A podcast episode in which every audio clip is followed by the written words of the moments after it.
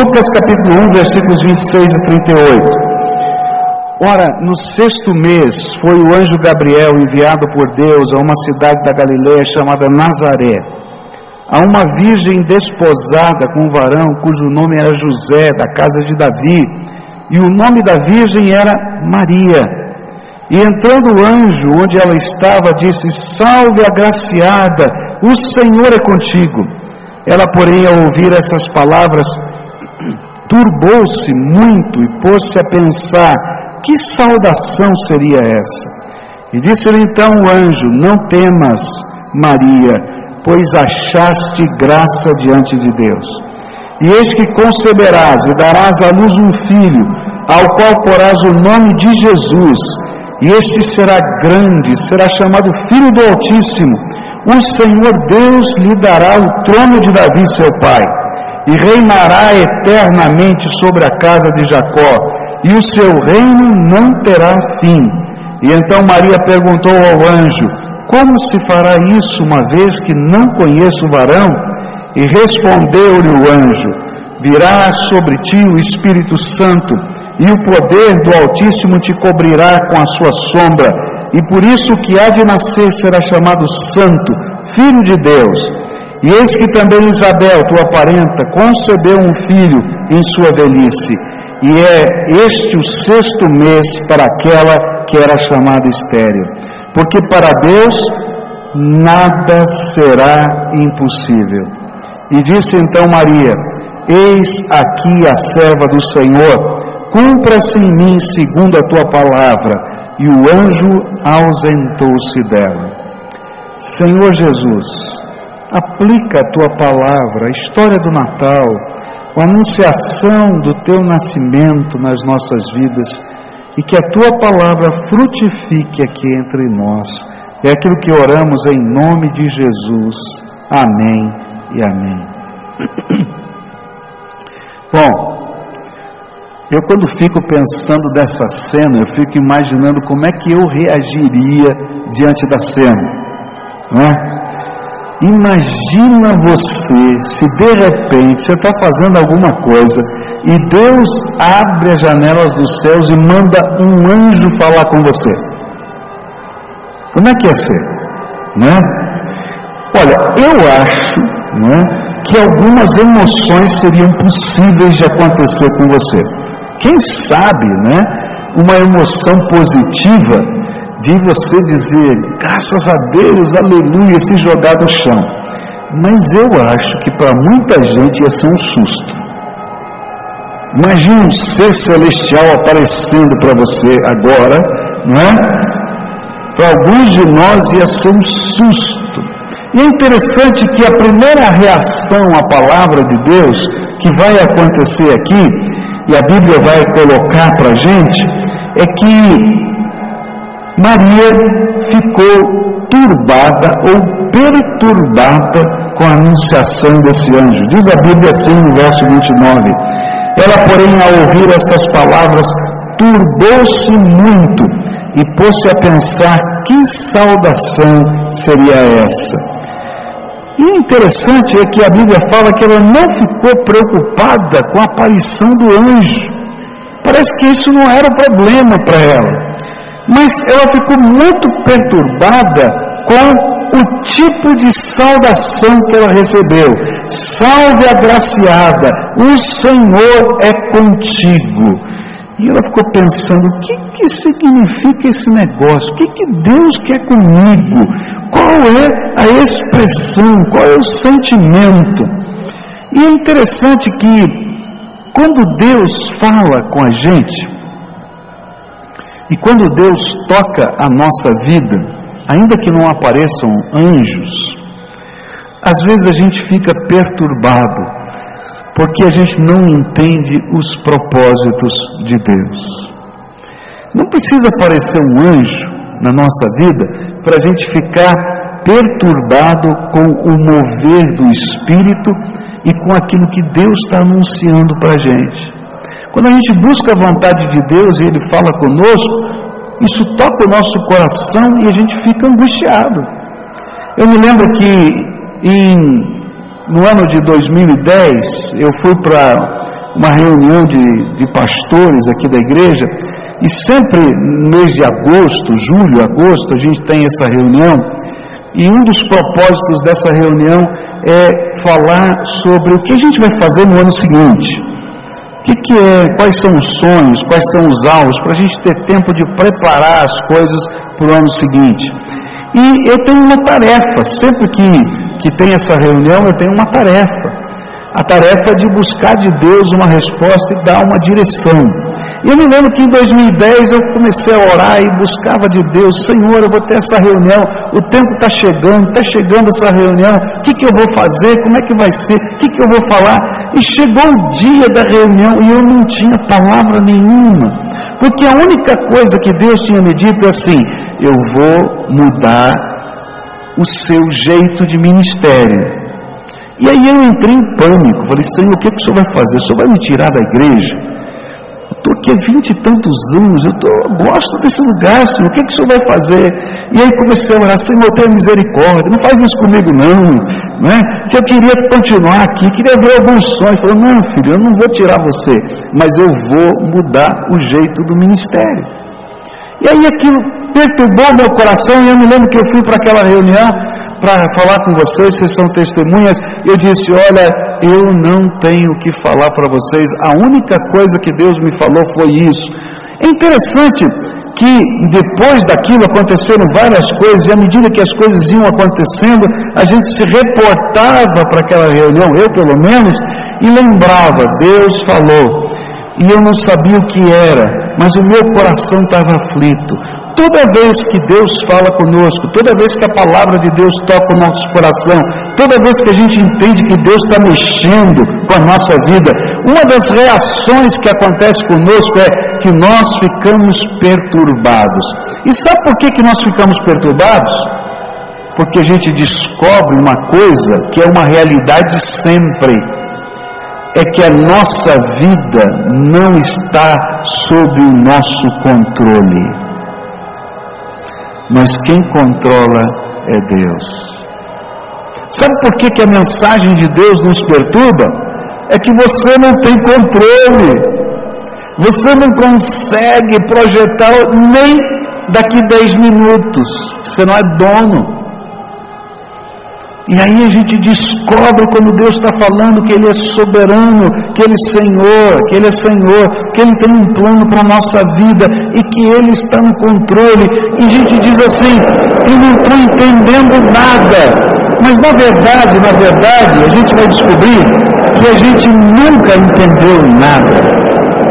Porque na verdade Deus está no controle.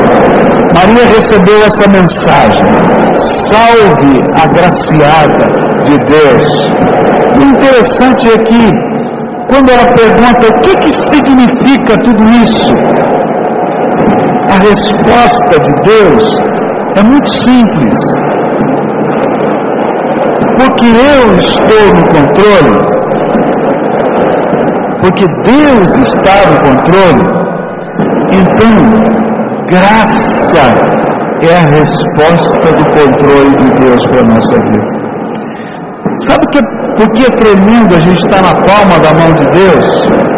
É porque Deus vai derramar sobre nós graça. A palavra graça significa favor que eu não mereço.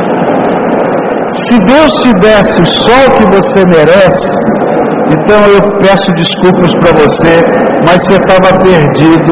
E eu costumo dizer isso aqui, porque você ia para o inferno direto. Porque eu e você somos pecadores. Se Deus só nos der o que a gente merece, a gente vai para o inferno. Mas porque Ele está no controle, Ele tem um plano para a nossa vida, Ele está oferecendo para a gente algo que é tremendo graça. E Ele está dizendo: olha, você é um agraciado. Maria foi agraciada de alguma maneira, muito específica. Ela foi agraciada para ser a mãe do Salvador. Tá? Ninguém mais vai ser agraciado com essa graça. Essa foi única e essa foi especial. Mas o que a Bíblia está ensinando é que quando Deus está no controle, cada um de nós somos o alvo da graça de Deus. E é por isso que o anjo vai falar uma coisa tremenda. Ele vai dizer aqui no verso 28, melhor, verso 30. E disse-lhe então o anjo: Não temas, Maria, pois achaste graça diante de Deus. Você já parou para pensar nisso? Que quando a gente está sendo envolvido pela graça, às vezes Deus tem que dizer: não tenha medo. Lembra que eu falei para você quando Deus falou assim: eu vou mexer no teu ministério? Eu morri de medo. Porque às vezes, quando Deus está mexendo na nossa vida, a gente descobre que não tem um controle, a gente morre de medo. O que é que vai acontecer? Como é que vai ser? O que, é que o Senhor vai fazer? Para onde o Senhor vai me mandar? De que jeito vai ser? E graças a Deus que Ele não conta todos os detalhes. Porque se Ele contasse todos os detalhes, a gente talvez fugiria. Mas aí Ele está dizendo: Olha, eu estou derramando uma graça que talvez você não vai entender hoje na sua plenitude mas sou eu que estou trabalhando a minha graça na tua vida. Isso acontece quando a palavra de Deus vem na nossa vida, quando Ele está mexendo nos valores da nossa casa, quando Ele está mexendo nos rumos da nossa vida, quando Ele pega a gente de um emprego e coloca em outro lugar, quando a gente está no palmo da mão de Deus. E aí a gente descobre o sentido e a grandeza da graça do Senhor na nossa vida. E o medo, às vezes, é uma reação da gente, porque a gente descobre que a gente não tem mais o controle. Se eu pudesse dar uma palavra de esperança para você, é o seguinte: você não está entendendo nada, você não tem controle, então fica na palma da mão de Jesus. Pula lá e deixa ele te segurar. Tá? E não tema, porque Ele vai te conduzir, porque Ele te ama e tem um plano para a tua vida. Foi isso que Maria teve que aprender. Bom, mas quando a gente continua estudando, a gente vai perceber que quando a gente começa a caminhar na direção da vontade de Deus, uma outra reação vem. A primeira é perturbação. O que é está acontecendo? Mas a segunda é dúvida. E a segunda reação de Maria, bastante humana, como eu e você teríamos, foi dúvida. Em verso 34 ela diz assim: Maria perguntou ao anjo: Como se fará isso uma vez que não conheço varão?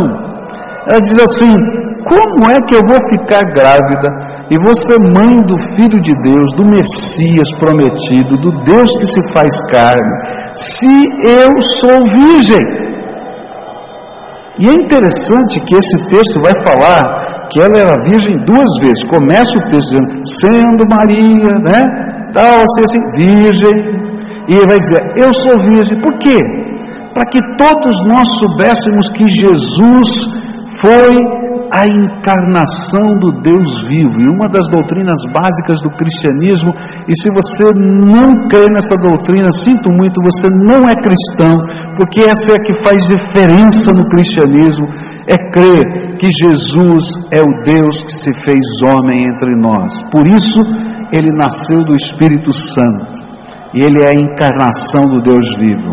Agora, a dúvida é aquela que eu tenho e você tem. Quando Deus começa a mexer na nossa vida, e Ele começa a anunciar que vai fazer coisas, ou que Ele vai direcionar a nossa vida desse jeito daquele jeito, a primeira pergunta que vem na cabeça da gente, bastante humana, é: Como, Senhor, tu vais fazer isso?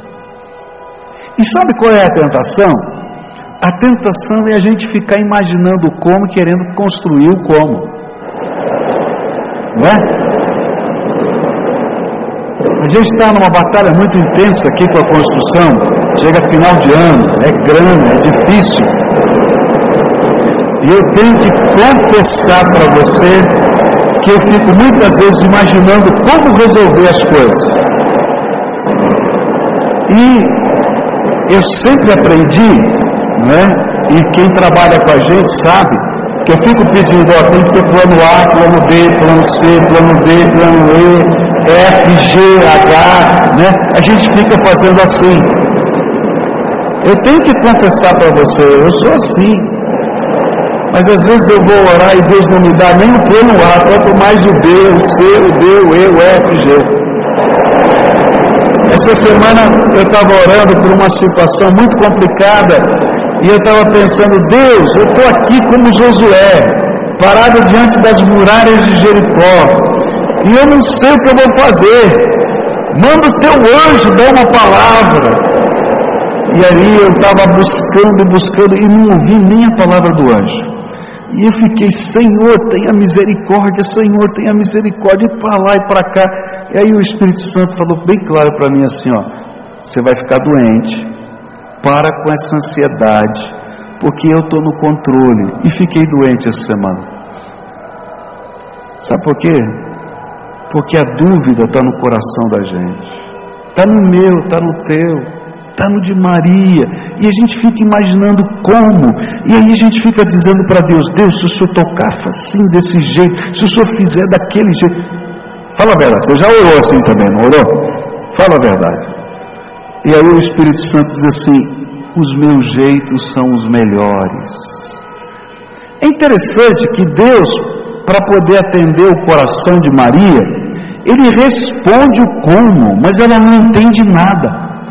Ela diz assim: Você vai ser visitada pelo poder do Altíssimo, e a sombra do Onipotente vai estar sobre você, e você vai conceber. Ela não entendeu nada. O que, que significa isso? Deus vai visitar você, acabou, pronto, não sei como, como é que vai ser, de que jeito vai ser, como vai ser. E a Bíblia não fala como foi, e ela não conta como foi, porque eu acho que ela nem soube como aconteceu. Porque é assim que Deus trabalha.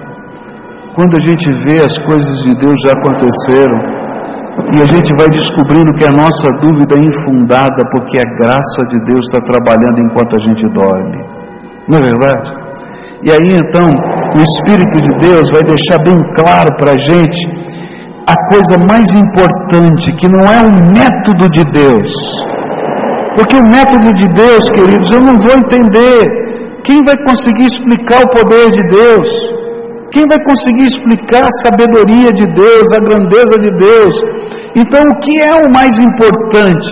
É o que vai vir aqui nesse trechinho tão pequenininho da Bíblia, mas um versículo tão poderoso, que é o verso 37. Se você está com a sua Bíblia aí, grife esse versículo para você. Diz assim: Porque para Deus nada será impossível. Vamos dizer juntos? Porque para Deus nada será impossível. Ah, mais uma vez, você não pode esquecer. Se você esquecer toda a mensagem, leva para casa isso. Porque para Deus nada será impossível. O importante não é o como, o importante é quem. O importante não é como, o importante é quem. Se Deus é por nós, quem será contra nós? Eu fico imaginando, hoje essa igreja tem 6.700 membros agora, e é difícil construir. Mas eu fico imaginando quando essa igreja decidiu construir esse templo, ela tinha, quando eu cheguei, ela tinha 600 membros na sede e 400 nas congregações.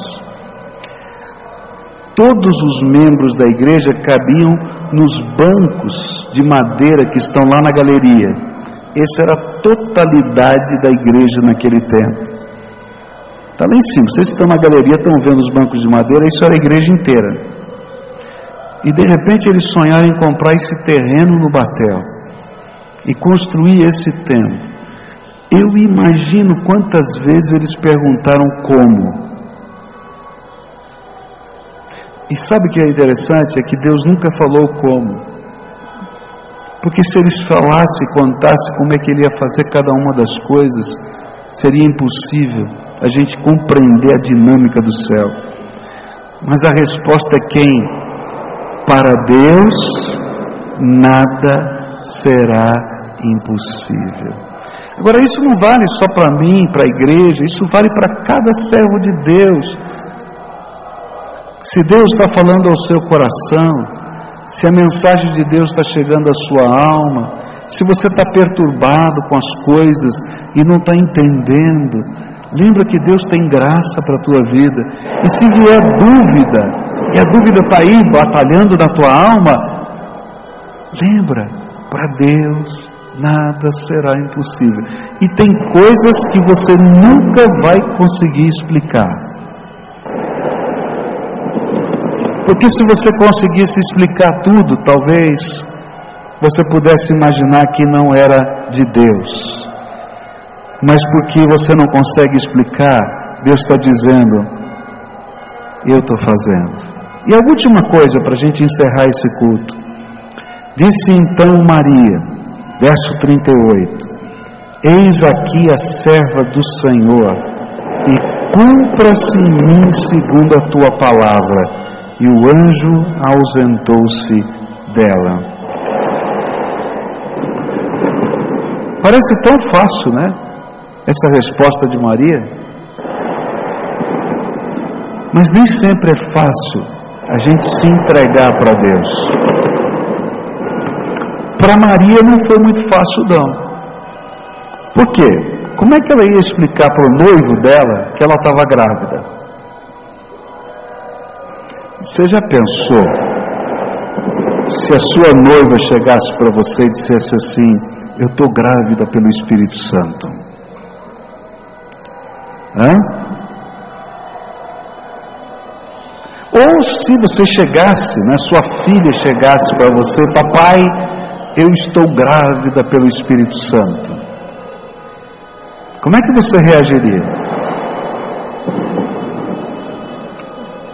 É louco demais. Olha, eu sou crente, mas é muito maluco o que você está me falando. Não é verdade? Agora, tem mais. Ela morava numa cidadezinha pequena, daquelas que todo mundo se conhece, daquelas que não tem água encanada, que a gente tem que ir para o rio para lavar roupa, e todo mundo fica batendo papo na mesma hora que está lavando roupa no rio, onde a gente pega o cântaro de água e traz para casa, e mais ou menos na mesma hora, quando o sol não está muito forte, a gente traz a água para casa, onde um trabalha e faz um serviço para o outro, e assim nessas trocas a gente está vivendo. E de repente todo mundo sabe que Maria é noiva de José.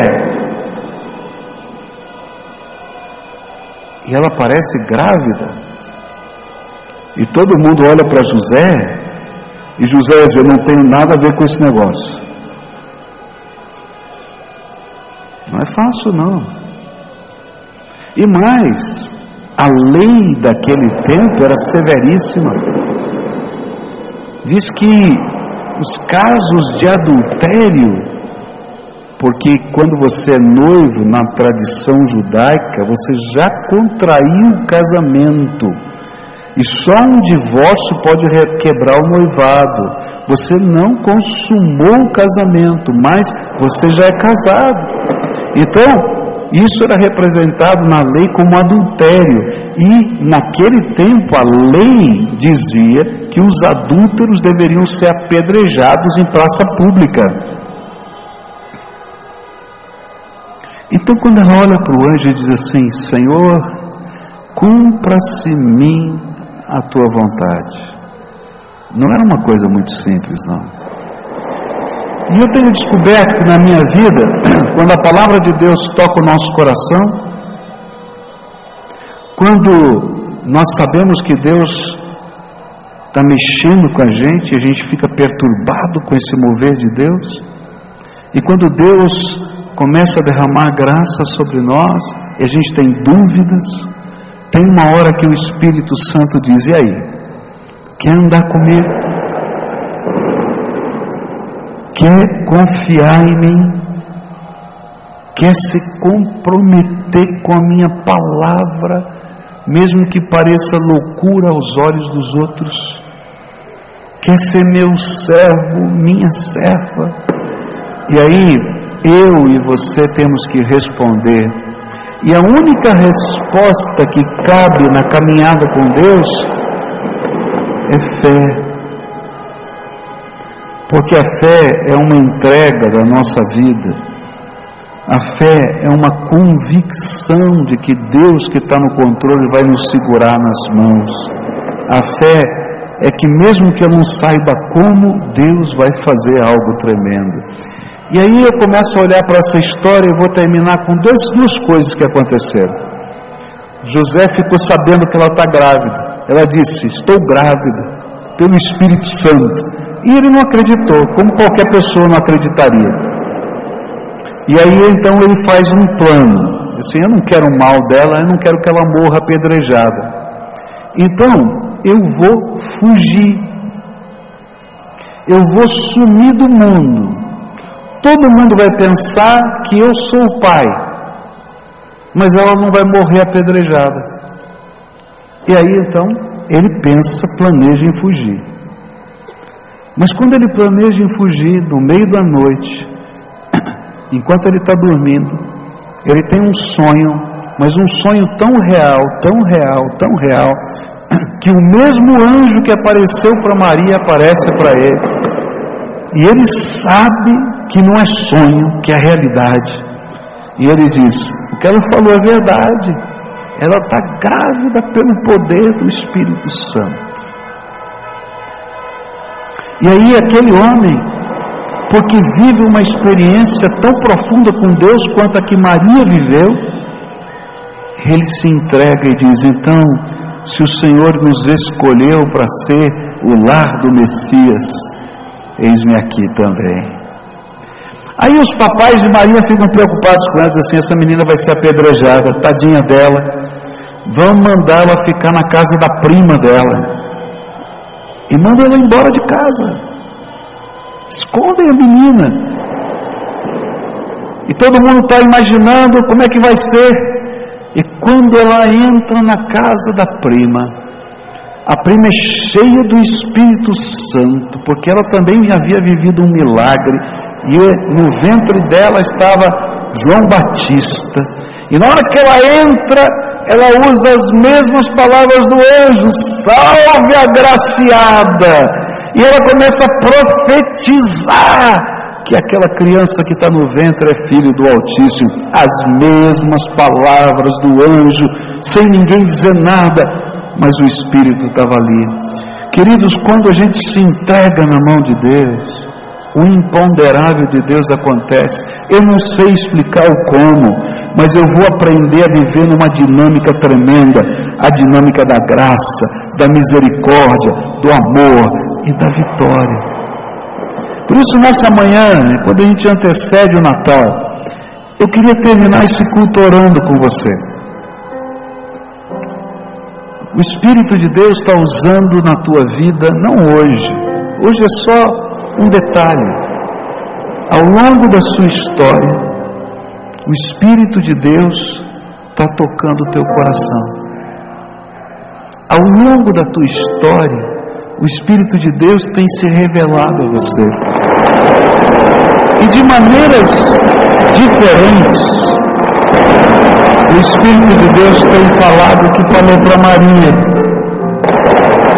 Olha, salve, agraciado, agraciada, alguém que Deus ama, alguém que Deus tem um propósito. Alguém que Deus quer fazer alguma coisa nova. E quando a gente vai vivendo a vida, às vezes a gente não entende, não compreende as coisas que Deus está fazendo, porque hoje aqui tem muitas pessoas que nos ajudam a construir esse templo. Eu tenho uma convicção, vocês estão aqui, parceiros nossos, eu tenho a convicção que vocês não estão trabalhando nesse lugar por acaso. Deus escolheu vocês para uma missão aqui dentro. Eu não tenho dúvida disso. Eu sei que é um negócio, a gente paga, você tem que receber, graças a Deus que a gente tem sido fiel direitinho até agora, não é? Graças a Deus, e graças a esse apoio dessa gente toda que está aqui. Mas eu creio que Deus tem muito mais, que Ele está fazendo alguma coisa.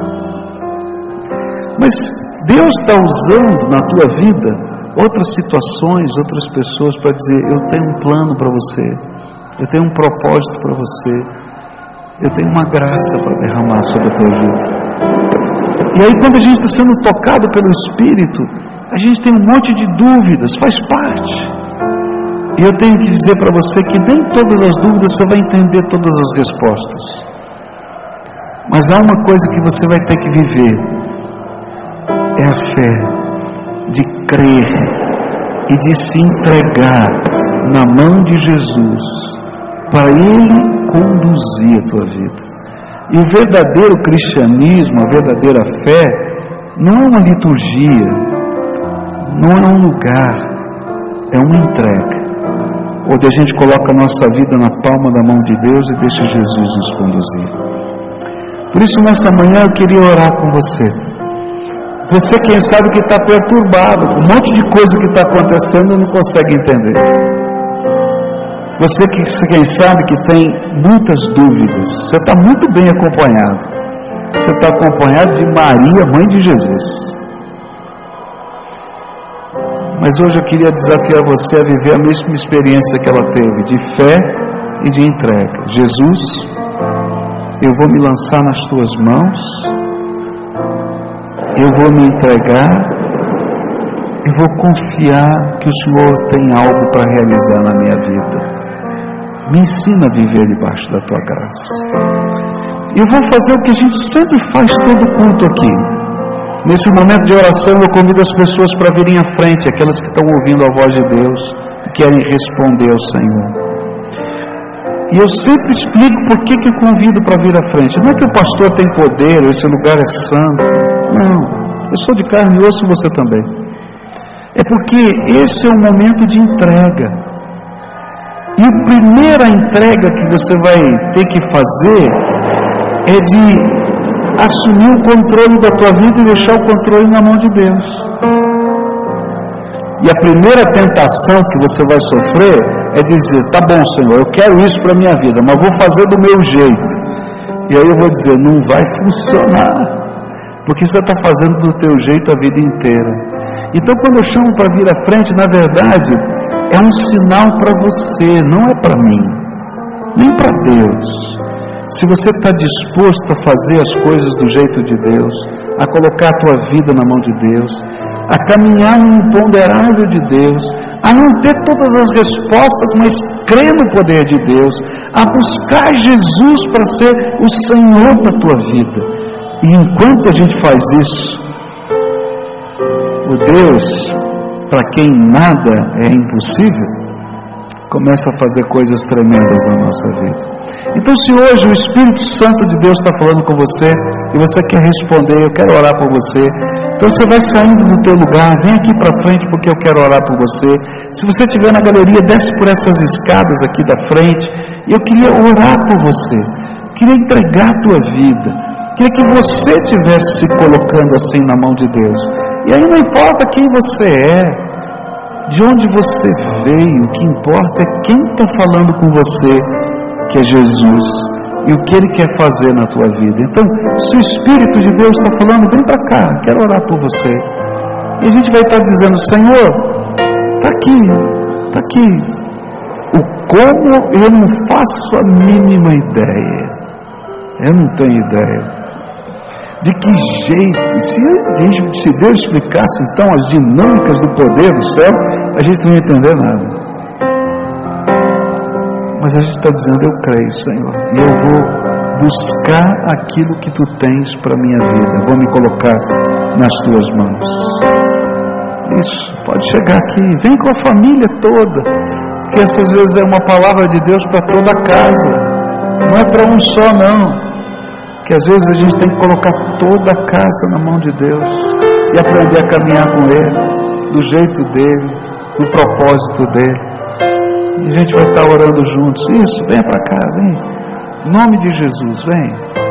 E a gente vai estar orando ao Senhor, buscando a face dele. Eu creio, Senhor. Eu creio, Senhor, que o Senhor tem graça para a minha vida.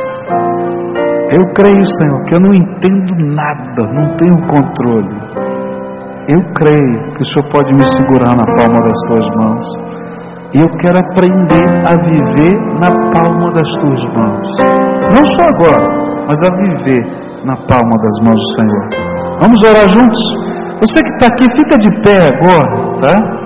E a gente vai interceder uns pelos outros. Quero dizer uma coisa para você. Se você se tornar um frequentador dessa igreja, um membro dessa igreja, algumas vezes você vai estar aqui na frente, outras você vai estar lá, porque a dinâmica da vida nos vai nos colocar em tantas posições diferentes. Tem o dia que eu tenho que fazer a entrega, tem o dia que eu vou ajudar alguém que está fazendo a entrega, não é?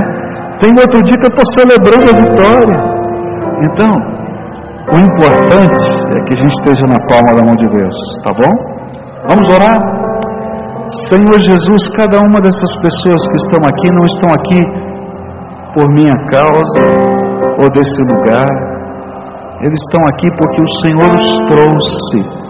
E o Senhor tem um plano especial para a vida deles. Alguns, Senhor, diante das situações da vida, diante até da tua palavra, dos, das maneiras como o Senhor coloca em xeque a nossa história, estão perturbados, preocupados, dizendo: o que está acontecendo? O que é isso? Alguns, Senhor, diante daquilo que o Senhor está mexendo, colocando como anseio dentro da alma, estão perguntando, como qualquer ser humano, como vai ser, Senhor? E a tua palavra hoje foi bem clara. O que está acontecendo é um mover da graça. O como é porque Deus pode todas as coisas. E o que eles estão fazendo, Senhor, é uma entrega. Eis aqui a minha vida, Jesus. Faz o que o Senhor tem preparado para mim. Me ensina a viver debaixo da tua autoridade. Me ensina a viver debaixo do teu poder. Que eu sinta a tua presença.